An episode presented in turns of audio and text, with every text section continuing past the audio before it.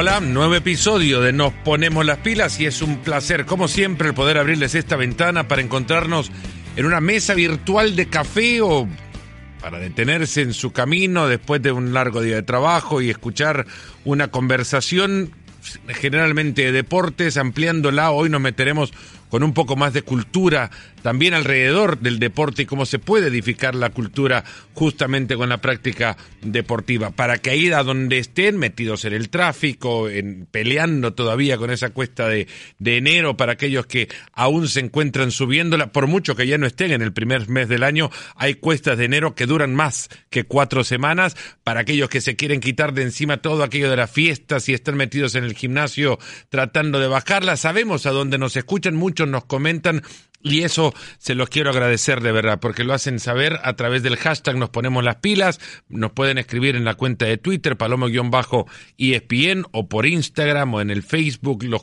temas e invitados que quieran en este espacio tener. Si al final de la historia, este espacio es de ustedes. Hoy les cuento que por primera vez en mi carrera y esto lo recibo también con, con, muchísima anticipación y con la anticipación de vida, el entusiasmo que genera el tener por primera vez una charla deportiva, pero conectada con la ciudad del Vaticano.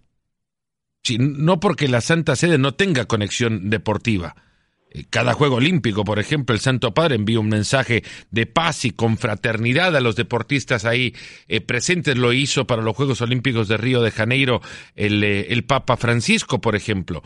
Eh, lo han hecho infinidad de papas y cuantos han pasado por esta Santa Sede desde que existen obviamente los Juegos Olímpicos. Ya hablaremos un poco también de la relación entre el Santo Padre y los, y los Juegos en la historia.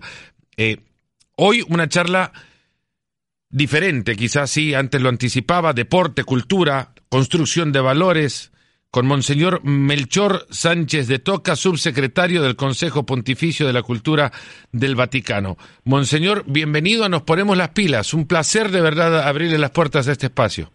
El gusto es mío. Un saludo a todos los oyentes. Eh, Monseñor, a ver, ¿a dónde se encuentra en este momento?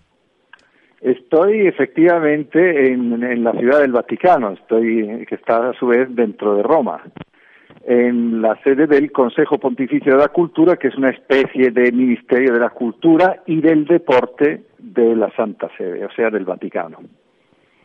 ¿Este eh, término ya lo, lo, lo tiene oficialmente el, el Consejo, Cultura y Deporte? No, eh, dentro del Consejo Pontificio de Cultura, que fue creado por San Juan Pablo II en el año 1982, recientemente, hace cinco años, el cardenal Rabasi creó una sección, un departamento llamado Cultura y Deporte, porque eh, él está convencido, como así es, que el deporte es expresión de cultura y es además un fenómeno cultural que, eh, que, no podemos ignorar.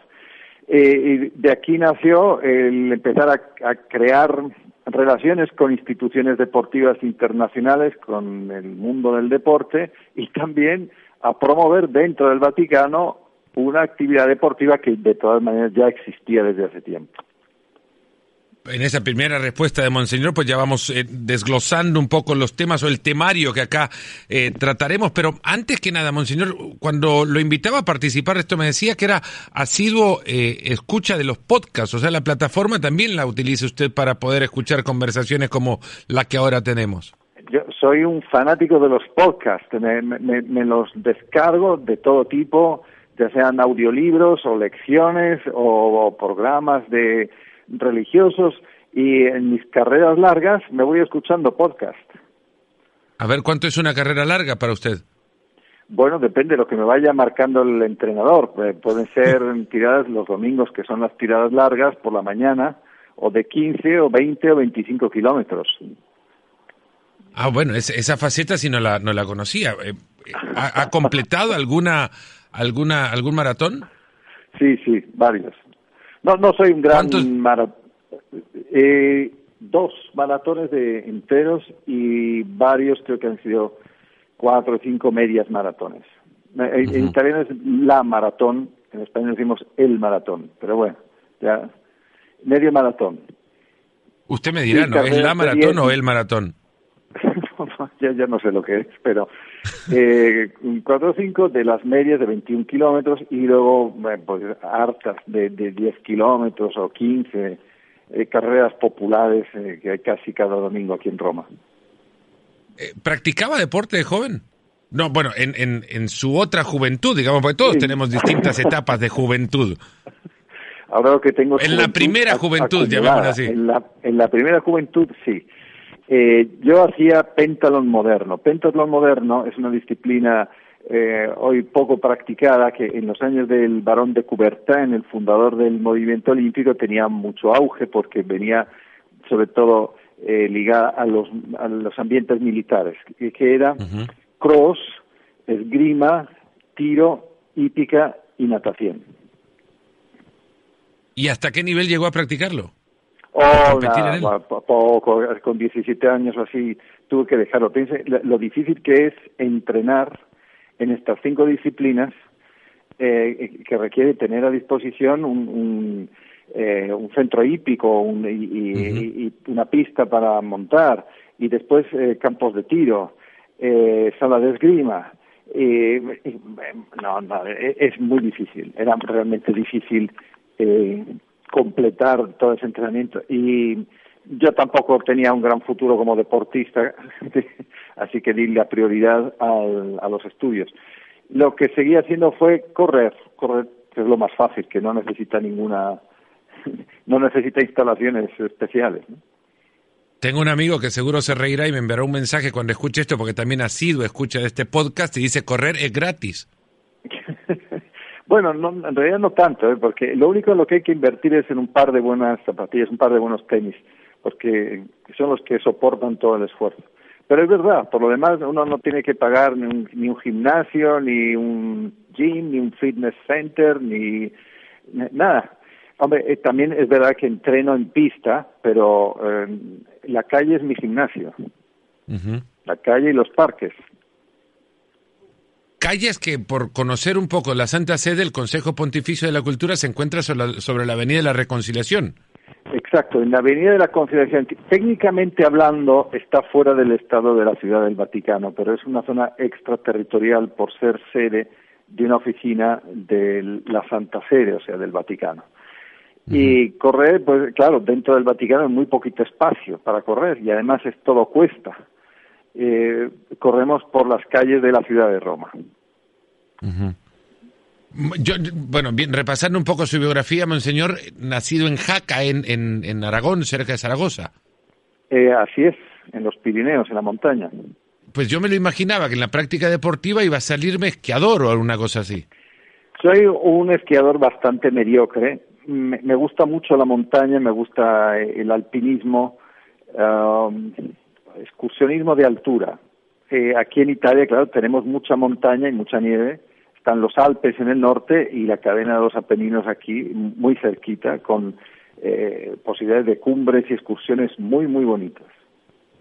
Bueno, el Papa Pío XI fue eh, montanista en su juventud. Así es, así es.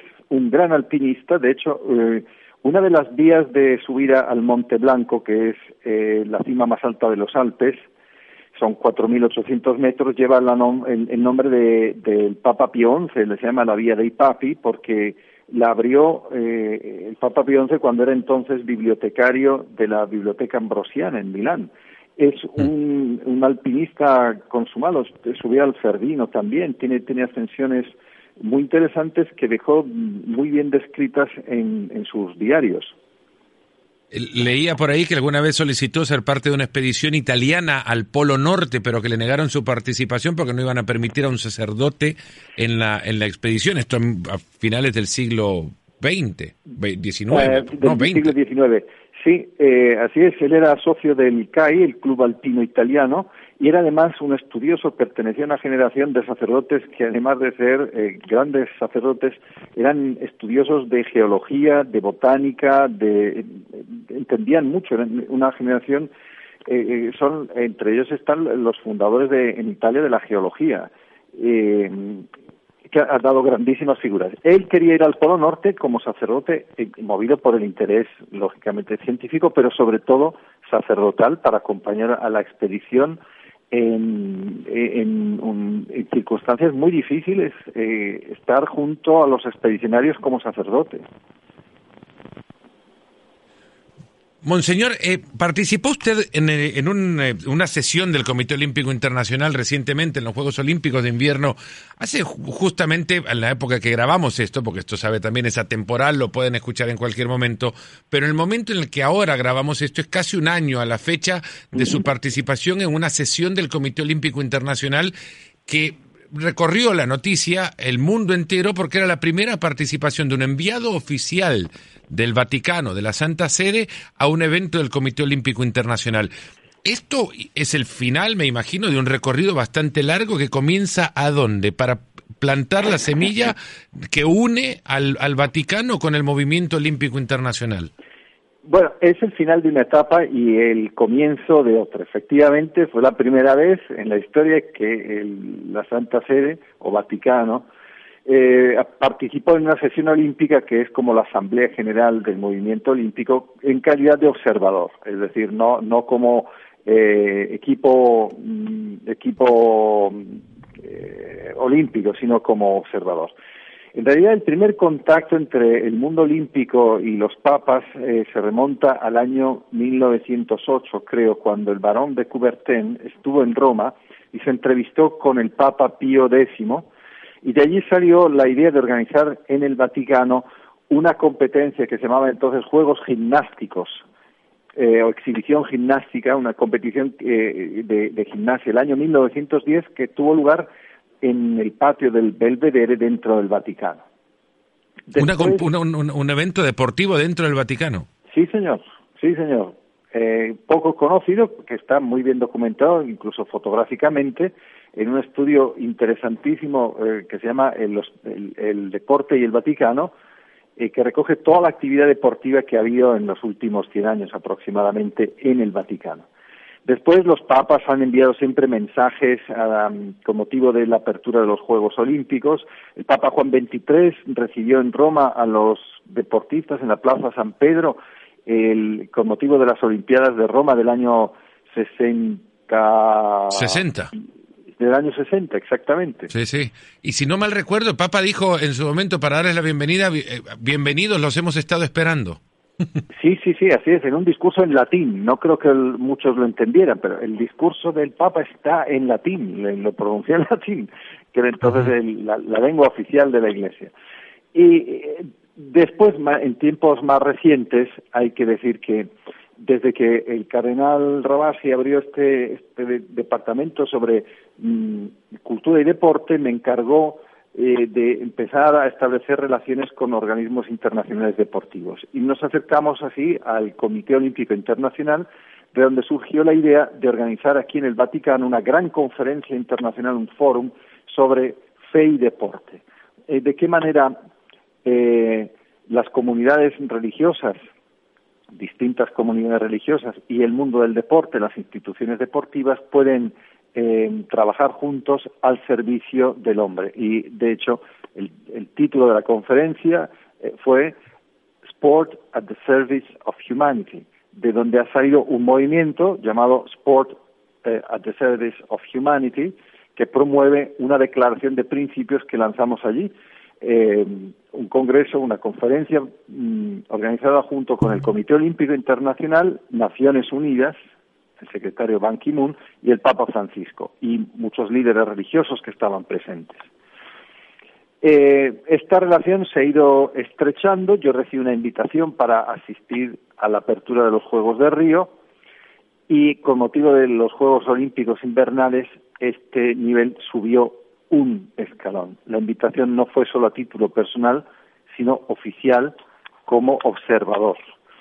Y seguimos trabajando ahora en, reforzar estas relaciones y al mismo tiempo eh, creando una realidad deportiva, una asociación deportiva en el Vaticano, poniendo las bases para que quizá en el futuro se llegue a crear un comité olímpico vaticano.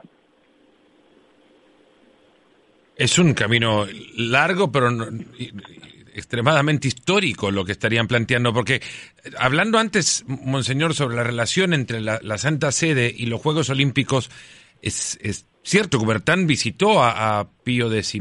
Eh, Cubertán, antes lo había dicho usted, o, dio origen a un deporte, por ejemplo, como el, el, el moderno. Los, los papas existieron, muchos papas que practicaron deporte. San Juan Pablo II eh, generó, quizás por esto de, la ahora el inicio de una comunicación más global, la sensación de haber tenido hasta una cercanía al fútbol como la que ningún otro pontífice en su historia. No solamente al fútbol, Juan Pablo II era un, gigante, era un deportista, eh, el, el semanario Time le dedicó una cubierta como eh, el, atleta de Dios eh, al principio de su pontificado eh, no estábamos acostumbrados a, a, un papa de este estilo, que, en los muchos martes, en los primeros años de su pontificado, el martes es el día libre del papa, por decirlo así, cuando no tiene ni visitas ni audiencias, se escapaba en la temporada de invierno a las pistas de esquí que están cerca de Roma para ir a esquiar. Hay muchísimas anécdotas eh, divertidísimas y simpaticísimas de esquiadores que se encontraban a un hombre robusto sentado en la silla bajando las pistas, todo cubierto con gafas, gorro, y descubrían que era el Papa. ¿no? Eh, esto eh, eh, era una novedad mm, increíble. Después, en el jubileo del 2000, en el año 2000, el Papa Juan Pablo II en el Estadio Olímpico convocó a todos los atletas y a los deportistas y dirigió un mensaje verdaderamente alto sobre el sentido del deporte y de los valores del, deporte. Todo esto son eh, pasos previos que han ido permitiendo, que han ido permitiendo crear la relación y llegar al punto donde nos encontramos hoy. Ya hablaremos del punto en el que nos encontramos ahora, pero quiero saber un poco también cuál ha sido la histórica relación entre la iglesia y el deporte. En algún momento imaginaría habría existido por ser una fiesta eh, social, la práctica deportiva, la competencia deportiva, en algún momento de la historia también no habrá sido una relación muy, eh, no, digo, no quiero decir amable, pero, pero no cercana como ahora. Bueno, hay, en realidad hay como dos eh, filones, dos líneas que se van entremezclando, entreverando a lo largo de toda la historia de la Iglesia y que en el fondo se, se, repiten también en otras tradiciones religiosas dentro del mundo judío, lo vemos en, en la misma escritura, y en otras tradiciones religiosas. Por una parte, una actitud de sospecha, de desconfianza hacia el deporte mm, como exaltación del cuerpo, mm, como una actividad ligada a, cultos paganos, de hecho los Juegos de Olimpia eh, se realizaban en honor de Zeus y, por lo tanto con connotaciones eh, contrarias a la, a la, visión cristiana o dicha, digamos a la visión bíblica del hombre. Al mismo tiempo coexiste también en la misma escritura una, una visión positiva del esfuerzo, del el juego, no olvidemos que eh, el libro de los Proverbios presenta a la sabiduría creadora como un niño que juega con la bola del mundo, una imagen em, bellísima que ha inspirado la representación del niño Jesús que tiene en la mano una bola, que es el, orbe del mundo, eh, eh, un niño que juega con una bola y un, Dios que juega y que ha, creado um, a sus a sus hijos, los hombres, como seres libres que juegan. Bueno, esto en el Nuevo Testamento lo vemos por una parte en San Pablo, que se inspira en, el mundo del deporte para hablar de la vida cristiana, y por otra parte en una actitud, digamos, de, de desconfianza, una cierta desconfianza hacia el deporte. El mismo San Pablo dice que la gimnasia no aprovecha para mucho, ¿no? Esto son dos constantes a lo largo de la historia de la Iglesia. Pero lo cierto es que si miramos el, dato más importante, lo que aparece siempre es la valoración del juego. El juego, porque en el fondo el juego es lo que nos devuelve a nuestra condición de criaturas libres. El deporte es una forma de juego y cuando uno juega, juega por jugar y para jugar. No, no, no hay ningún otro objetivo fuera del juego mismo. Y esto es, habla de gratuidad, que es una palabra cara al Papa Francisco, gratuidad. El no perseguir ninguna utilidad inmediata, esto es lo que nos eleva por encima del nivel de, de, la materia y de los simples animales. Hablaba, eh, bueno, un poeta español, Javier María, lo conocerá, eh, habla del fútbol puntualmente como la recuperación dominical de la infancia. Cada domingo nos permite, viendo fútbol o practicándolo, recuperar algún momento de la, de la niñez. ¿Cómo eh, esto que el, deporte le genera a, los niños cuando niños y que pretenden serlo ya cuando adultos, ¿qué conflicto genera eh, la competencia ante la, la persecución de los verdaderos valores del juego cuando la competencia lo que obliga es a pensar en que se va a derrotar al rival? Pero ya, yo creo que, a ver, creo que hay que distinguir. Em, recuerdo también eh, Eduardo Galeano, tiene un, un, libro delicioso, El fútbol a sol y a sombra, eh, que dice que, el, recuerda una frase bellísima, el fútbol es, eh, es eh, alegría para los ojos, eh, es un espectáculo. Mm, el fútbol, cuando es verdadero fútbol, es un espectáculo, nos divierte, es verdad, es un juego y eso nos devuelve a nuestra condición de niños que se divierten. Lo bueno cuando uno hace deporte es cuando, cuando se divierte haciéndolo, ¿no? Ahora, eh, el, la competencia es parte del juego. Eh, mire, yo lo explico con, con este ejemplo eh, que es fácil de entender. Si usted y yo jugamos una partida de ajedrez, eh, jugando la partida de ajedrez, lo que buscamos es ganar la partida de ajedrez. Termina la partida, se recogen las fichas, se meten en la caja y amigos como siempre, ¿no? Porque cuando uno juega, juega para ganar lo cual eh, eh, esto no es malo, es, es incluso sano porque le hace a uno dar lo mejor de uno mismo. Lo malo es cuando eh, la victoria se convierte en el, en el único objetivo que hay que perseguir a toda costa y sobre todo cuando se hacen trampas para conseguir ese objetivo. Cuando se recurre al doping o cuando se trucan los partidos, claro, entonces hemos invertido el, la, la relación de medios y de fines. Pero, y luego, eh, si hacemos una carrera con unos amigos, uno trata de ganar. Bueno, si no gana, no pasa nada, pero eh, es parte del juego. ¿Siguió el fútbol usted en, en, en, su juventud? ¿Y lo sigue ahora? ¿Siguió el fútbol, monseñor? ¿Se hizo de algún equipo creciendo? Muy poco, muy poco, aunque en mi familia hay una gran tradición colchonera. Mi, mi abuelo materno fue uno de los socios fundadores, o más bien refundadores del Atlético de Madrid del año 40, cuando rescataron un club que había sido fundado a principios de, siglo eh, y lo fundieron con el eh, con Aviación Nacional y se llamó durante dos temporadas eh, Atlético eh, Atlético Aviación. Sí, sí. Después volvió a su nombre original de Atlético de Madrid. Eh, por parte de, madre, eh, mi abuelo y mis tíos maternos son muy, muy colchoneros, colchoneros hasta, hasta el fondo. Yo no he heredado tanto la pasión por el fútbol, me gusta más practicar el deporte que verlo. Y en el fútbol he sido siempre muy malo, fútbol. De manera que, no, tengo, en fin, una vaga simpatía familiar por el Atlético de Madrid, que es un equipo sufridor, siempre eh, eh, muy buen juego, llega casi hasta el final, pero luego el Real Madrid nos roba las, las finales de Champions. Bueno, nos roba, nos, nos, nos gana. Esa frase podría haber sido una frase polémica, digamos. Sí, sí, sí, por eso me he corregido.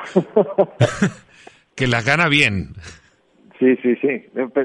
llega casi hasta el final, pero no, no. Eh, hay que reconocer que el Madrid ha ganado eh, y gana limpiamente el Madrid, el Real Madrid. Es, eh, la Champions es, su es su campeonato, nada, nada que hacer. Monseñor, Desde la eh, mismísima llegada de Francisco al, a la CIA de San Pedro se ha conocido, antes se sabía también, pero se hizo mundialmente conocida su fascinación por el fútbol, su afición por San Lorenzo de Almagro. Eh, hay un espacio dedicado en los museos vaticanos a regalos de fútbol que tienen obviamente la dedicatoria para, para el Papa Francisco. Ahí se encuentra una, una pelota firmada por un compañero mío y gran amigo además, Mario Alberto Kempes. Eh, ¿Usted en algún momento ha encontrado eh, un ejemplo vivo de esa fascinación del Papa por el fútbol? Estando digo, ahí cerca del Vaticano, y uno cree que estando en el Vaticano se cruza con el Papa cada cuadra, ¿no? Pero las veces quizás contadas que lo ve, eh, ¿ha encontrado un ejemplo vivo de su gusto por el juego? De, fútbol no, pero eh, él habla con mucha frecuencia eh, de fútbol en sus familias, sobre todo cuando se dirige a los jóvenes. Igual que San Pablo en la carta a los Corintios y en otras, utiliza la, metáfora del deporte para hablar de la vida cristiana, el Papa utiliza la metáfora futbolística cuando dice no se contenten con un empate mediocre, ¿no? hagan juego de escuadra, eh, eh, pónganse en juego eh, en la vida como uno se pone en juego en el deporte. Esto es continuo. Y luego hay una cosa que él repite mucho, y es que mm, hay tres grandes elementos eh, que ayudan a crecer a los jóvenes especialmente, que son eh, el arte, el deporte y el trabajo manual. El deporte como gran elemento educativo. Y eso sí, eso lo repite mucho. Por ejemplo, cuando dice que una parroquia que no tenga una cancha no, no, está completa, una cancha de, de fútbol. Y con, con él hemos tenido ocasión de encontrarnos en distintas ocasiones, por ejemplo, con el cricket, el equipo de cricket que creamos acá en el, Vaticano. El cricket para nosotros es algo exótico, pero en, en Asia, solo en la India, es el deporte rey. Eh, India, Pakistán, Bangladesh, Ceilán eh, viven para el cricket. Y como aquí hay muchos eh, seminaristas y jóvenes sacerdotes estudiando procedentes de aquellos países, creamos un equipo de cricket, el St. Peter's Cricket Club, que dentro del mundo del cricket se ha convertido también en una celebridad. Y mm, después también con el fútbol, en la conferencia internacional eh, que organizamos en el Vaticano sobre fe y deporte, el discurso que dirigió a los presentes es un discurso memorable. Habló muy duro contra la corrupción en el mundo del deporte la defensa del, del deporte amatorial, el deporte, perdón, el deporte aficionado, no profesional, el deporte como un bien que tiene que estar al alcance de todos. Es continuo. Esto es la, diferencia entre el deporte aficionado o amateur y, y, el deporte profesional no, no se basa únicamente en la distinción de uno y otro por, la, por el resultado financiero que de su práctica genera. Eh, es, es, una cuestión, una condición de amor al juego por, por la naturaleza y, limpieza y, por su capacidad genuina de querer al juego, cualquiera sea, desde eh, los, las pasiones más naturales. Eh, y no solamente por ir a practicar algo y recibir dinero, ¿no? Eh, sí, eh, la, la, palabra amateur es una palabra muy bonita, significa, tiene en la raíz el verbo amar. Es amar eh, la pasión. Es verdad que algunos cobran por el deporte que hacen, pero lo importante no es si cobran y cuánto cobran, sino si están, eh, si gozan y, y, y disfrutan con lo que hacen y lo hacen porque les entusiasma. ¿no? Eh, hay una imagen preciosa que es la de Bolt, Usain Bolt en, en, Río en la final, corriendo con una sonrisa, uno ve que se está, se la está gozando, eh, se está divirtiendo, es, es el hombre más rápido del mundo y al mismo tiempo se divierte como un, como un niño, Eso me parece que es eh, el deporte, cuando, cuando uno juega y se la pasa bien, y está disfrutando del juego, lo cual no quita el esfuerzo, naturalmente, pero esto es lo que no se debe perder en, el deporte y sobre todo no perder la relación entre medios y fines. El, el fin no puede ser el dinero. El fin es la persona. La persona es un fin en sí mismo. No, no puede ser la persona un instrumento para ganar dinero. Eso es pervertir la, relación fundamental eh, con el dinero. Monseñor, desde, desde esta organización que ustedes han creado en, la Secretaría de la Cultura y Deporte, lo voy a sumar ya para que en algún momento se haga oficial, sería lindo escucharlo así, desde el, desde el, eh, el, Consejo de Cultura y Deporte en el Vaticano, Sport for Humanity, el deporte para la humanidad. Es natural, el fin que lleva es trasladar o utilizar el vehículo del deporte para ayudar a la humanidad. ¿Qué ejemplos vivos de, este, de esta relación eh, ha, encontrado desde la creación eh, de, esta, de este movimiento? Bueno, mm, quizá para explicar esto podemos utilizar tres palabritas que, que fueron las claves de la conferencia internacional en el Vaticano en 2016, que fueron inspiración, el deporte para la propia vida, inclusión, el deporte para todos, y en inglés involvement, que en español lo hemos traducido como eh, participación, ¿no? Como formas de involucrarse. involucrar, que involucrarse, que es el deporte para el cambio, cambio social, ¿no?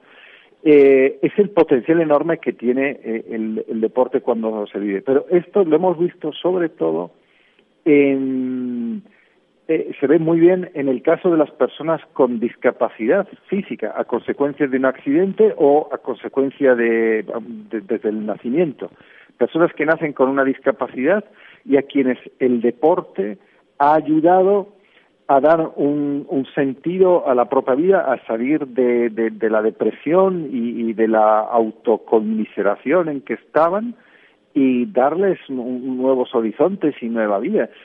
Mire, eh, hay un, hace um, nuestro primer atleta paralímpico en el Vaticano es un trabajador del Vaticano, un empleado que durante una operación em, para corregir una hernia discal en la columna, a causa de un error médico, ha quedado paralítico de la cintura para abajo. Eh, no, puede caminar. Imagínese, eh, con, con 35, 40 años, esta persona de repente se ve condenada a una silla de ruedas, una depresión eh, terrible, toda su vida le cambia en un momento. ¿Cómo salió de ahí? Gracias al deporte. Eh, el deporte le, fijó de nuevo metas, ideales, sueños, esfuerzo, la, fuerza en realidad para levantarse de la cama cada mañana.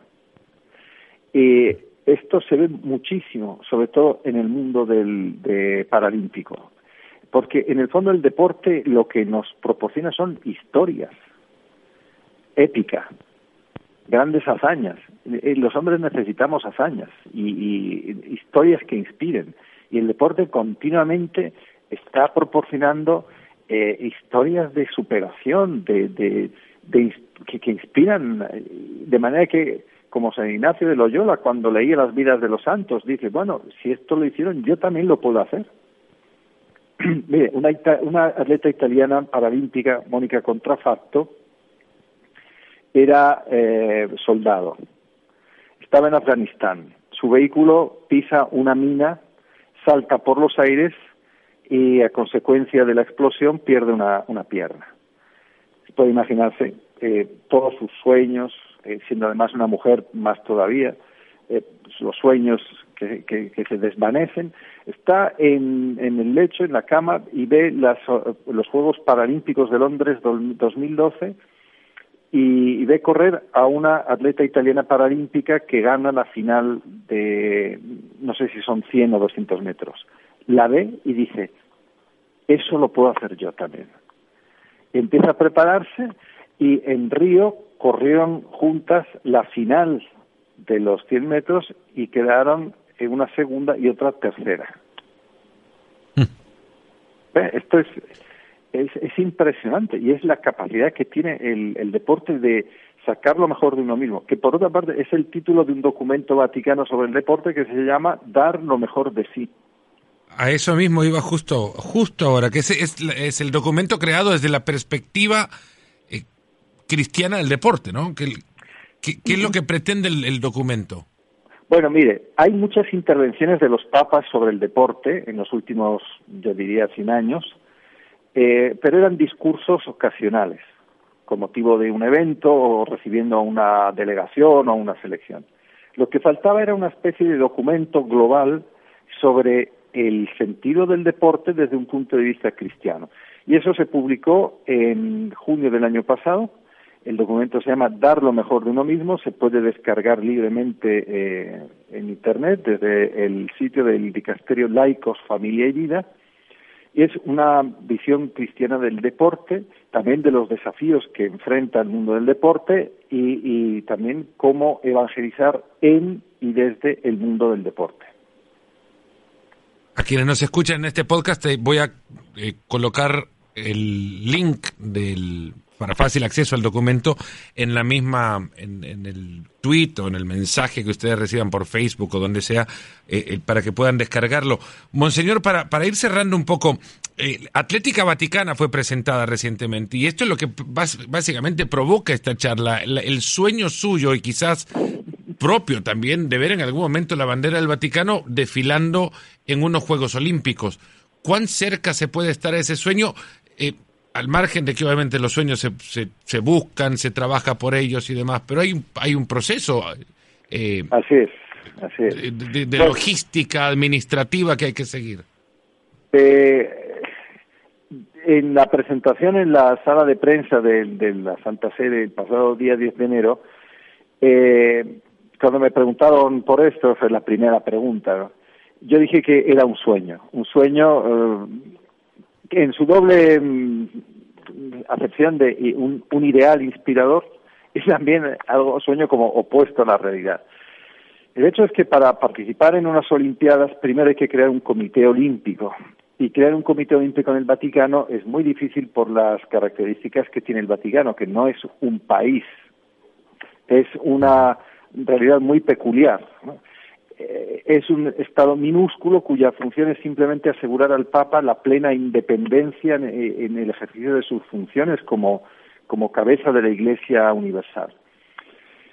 Pero eh, yo creo que también se podría conseguir hablando con eh, el con el Comité Olímpico Internacional habría que crear alguna más realidades deportivas dentro del Vaticano, el fútbol, por ejemplo, está el cricket, seguramente el ciclismo, quizá los deportes invernales.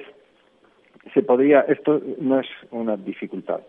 La siguiente dificultad es que para participar en unas Olimpiadas hay que competir en competencias internacionales y hay que cualificarse. claro, hay que, formar federaciones de esos deportes y demás. Ahí. Bueno, eh, probablemente eh, no habría federaciones, sino una realidad por cada disciplina, porque no, no hay números como para crear una federación. Una federación federa varios clubes, pero aquí no, no hay no hay número, no hay materia para formar varios clubes. Pero eh, eh, eh, no basta con esto, hay que participar en, en competencias internacionales y hay que lograr las marcas mínimas que establece la Federación Internacional.